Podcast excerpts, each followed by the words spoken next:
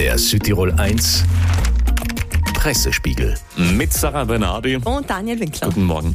Ja, in unseren Zeitungen wird an einem Montag wie heute natürlich viel zurückgeschaut. Auch tragische Nachrichten sind da dabei. Südtirol 1 Redaktionsleiter Daniel Reiner. Einen guten Morgen. Tödlicher Unfall in Deutschnofen, Toter bei Brand in Schlanders. So eine große Überschrift auf der Titelseite der Tageszeitung Dolomiten. Die Unglücksserie in Südtirol ist aber noch etwas länger. Angefangen wird im Artikel am Freitag mit dem tödlichen Unfall im Saarntal, bei dem Franz Heiß bei Baggerarbeiten verunglückt ist. Am Samstag das Brandunglück in einem Schlanderser Proberaum, bei dem Luigi Rombi ums Leben gekommen ist. Und gestern das nächste tödliche Unglück. Alois Amplatz stirbt bei einem Auto Autounfall zwischen Deutschnofen und Petersberg.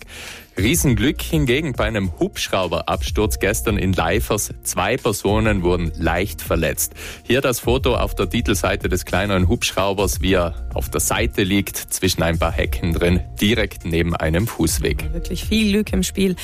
Und natürlich, es vergeht kein Morgen, an dem wir nicht nach Osten schauen müssen, in die Krisengebiete.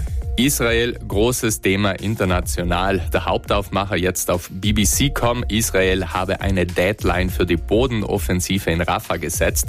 Die Rede ist vom 10. März. Das ist der Beginn des Fastenmonats Ramadan heuer. Bis dahin sollen alle israelischen Geiseln aus der Stadt in Südgaza freigelassen werden. Auf Spiegel Online dieser Beitrag auch erst vor etwa einer Stunde dazugekommen und jetzt ganz oben. Von Washington bis Canberra, von der EU bis zu den Vereinten Nationen. Alle würden vor dieser Bodenoffensive warnen, ist zu lesen, weil die Folgen für Hunderttausende Menschen zu drastisch wären. Der israelische Minister Benny Gantz wird mit seiner Erklärung zitiert, dass die Hamas-Kämpfer die Wahl hätten. Sie könnten sich ergeben, die Geiseln freilassen und die Zivilisten in Gaza würden dann das Ramadan-Fest feiern können. Auf CNN hingegen der Ukraine-Krieg ganz oben. Die Frontlinie der Ukraine gerate immer weiter unter Druck. Eine wichtige Kleinstadt bei Donetsk muss musste aufgegeben werden. Von einem hastigen Rückzug der ukrainischen Armee ist die Rede und das bedeutet Gefahr auf der ganzen 1000 Kilometer langen Frontlinie. Jetzt noch zum Sieg von Yannick Sinner in Rotterdam.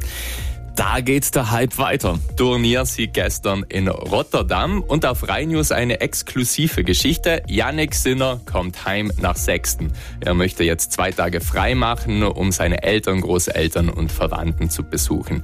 Dann viele sportliche Fakten natürlich. Der neuen Nummer drei der Weltrangliste, auch auf Südtirol News, auf Sportnews BZ. Von der Alto Adige Titelseite lacht er auch mit dem Pokal in der Hand. Und auf Gazzetta Idee wird ein bisschen weiter ins Jahr hineingeschaut. Er könnte die Nummer zwei werden, bereits im Frühling und dann im Herbst die neue Nummer eins. Jetzt lassen wir ihn erst einmal ein bisschen rasten, weil er ein bisschen müde, ja. müde, müde ausschaut inzwischen. ja. ja, Redaktionsleiter Daniel Reiner mit unserem Pressespiegel, den Sie auch als Podcast zum Nachhören finden.